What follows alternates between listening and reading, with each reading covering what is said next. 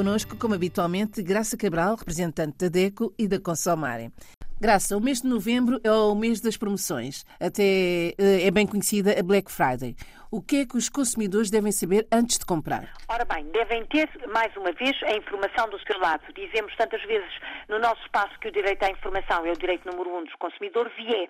E realmente, como a Isabel disse muito bem, novembro é tradicionalmente o mês das promoções. Talvez por estar próximo, por antecipar o Natal, é, é um mote para se fazerem estes eventos, a Black Friday, como disse, um, as promoções do Leve 2 Pago 1, a segunda-feira das compras digitais, uh, um mês, a semana, eu acho que é a semana das compras digitais, enfim, muitas promoções e para além destas até as promoções mais, digamos que mais corriqueiras dos folhetos dos supermercados e hipermercados que uh, apresentam um lote gigantesco de preços em promoção, portanto de artigos que têm um preço especial.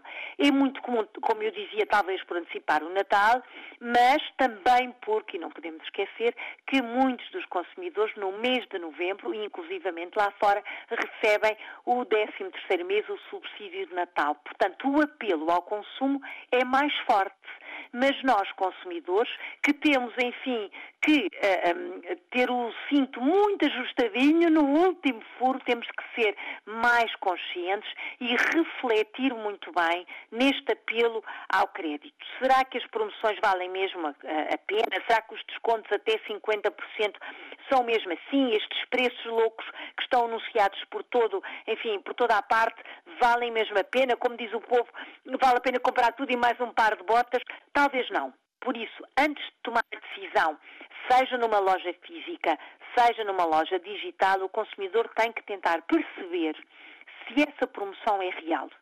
Uma promoção verdadeiramente cumpridora da lei tem de ter dois preços afixados. O preço, o último preço daquele produto e o preço em promoção. E o último preço, e esta informação é válida para toda a Europa, o último preço do produto num período de promoção, de descontos de campanha, enfim, de preços loucos, tem que ser o preço mais baixo dos últimos 90 dias o preço mais baixo dos últimos três meses. Não é aquele esquema habitual da Black Friday que 15 dias antes aumenta o preço, um produto que custa 10 fica no princípio de novembro a custar 15, para depois no dia 25 de novembro, que é o dia da Black Friday, passar a custar 10, não é? Parecendo que e como é que o consumidor tem esse conhecimento? Tem que olhar para os preços, o anterior e o praticado com saldo. Tem dúvidas? Há uma série de simuladores na internet que permitem avaliar se aquele preço é mesmo o último preço ou é o preço mais barato praticado pelo produto nos últimos três meses. Não faça a compra, ou é uma, uma redução de preço extraordinariamente grande, não é? De 70%, e que, uh, enfim, permite até ter uma margem ali de alguma manipulação do preço.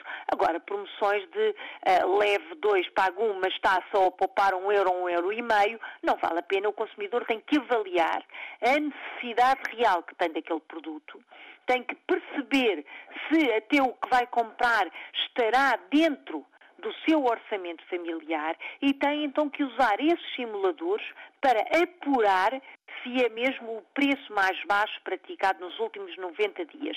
Há muitos simuladores um, que são uh, independentes, digamos assim, também há o da DECO, mas simuladores independentes que permitem fazer então esta avaliação de preços. E é isso que deve ser feito antes de decidir comprar, seja na loja, seja na internet.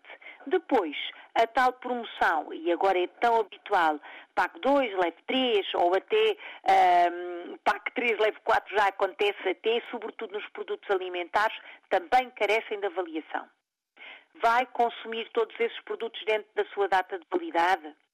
São produtos que habitualmente lá em casa compram. Na verdade, esse preço promocional é mais barato do que se levasse quatro produtos de outra marca qualquer? E isto é muito comum nas marcas mais, eh, enfim, mais conhecidas comercialmente, não é? Vamos imaginar Um caso comum é o dos, uh, dos pacotes de, de, de, molhos para saladas, de, deste tipo de, produto que os miúdos normalmente gostam muito e que têm marcas famosas. E pedem muito, ah, vamos comprar e, e leve dois, ou leve três, pague dois, uma coisa deste género. Mas se o consumidor verificar, por exemplo, a marca branca daquele mesmo produto e fizer a conta, vai sair mais barato em 99% dos casos é avaliar cuidadosamente este tipo de promoção que, eh, como dissemos no princípio, eh, enfim, eh, podem ser um engano, pode ser comprar tudo e mais um par de botas, pode ser efetivamente comprar gato por lebre. Estas informações são fundamentais para ter um consumo responsável, ou seja, um consumo que não sai fora da nossa lista de compras e do nosso orçamento familiar, mesmo que já se esteja a fazer enfim, a lista de compras para o período de Natal, para os presentes, e claro, também temos que viver disso, como é óbvio, a DECO sabe, não é? Mas há que ponderar primeiro, sobretudo nas compras digitais. Antes de carregar no botão de comprar, faça as contas. Então até para a semana. Até para a semana. Olhe por si. Novo espaço dedicado aos direitos do consumidor em África e em Portugal.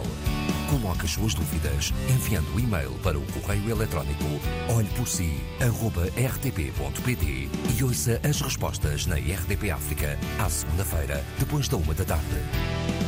Olhe por si. Uma parceria RDP África, Associação DECO, com Isabel Flora e Graça Cabral.